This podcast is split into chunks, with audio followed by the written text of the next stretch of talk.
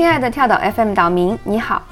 很高兴告诉你，这周我们推出了第一期单集付费节目，请来费兰特的中文译者陈英老师和曾引进多部意大利文学作品的出版人彭伦老师，趁着费兰特新作中文版面世，一起用九十分钟的时间，从那不勒斯出发，为你展开意大利现当代文学的纷繁生态。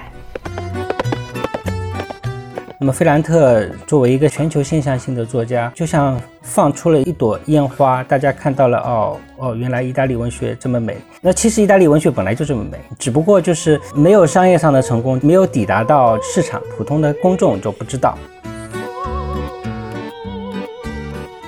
其实当时意大利的格兰西就把这事儿说的已经很清楚了。他说，知识分子应该是工人、农民的一员，然后自己身处在其中，然后把这个真相表达出来。就如果是现在这个社会中的话，如果我们知识分子是那个送外卖中的一员，说话才算数。就意大利很多男性作家都是沉迷于这个青春写作的。就从那个麦田的守望者之后就无法自拔。其实年龄有的，尤其是那个我都五六十岁了吧，还是保持那个小狼狗的状态。但是呢，这个萨尔特内就不一样了，他他就能成熟，他就能往前走一步，这是他的好处，他就能够坦然的写一个年轻的时候作恶多端，最后老的颤颤巍巍的掉了毛的老狗的状态。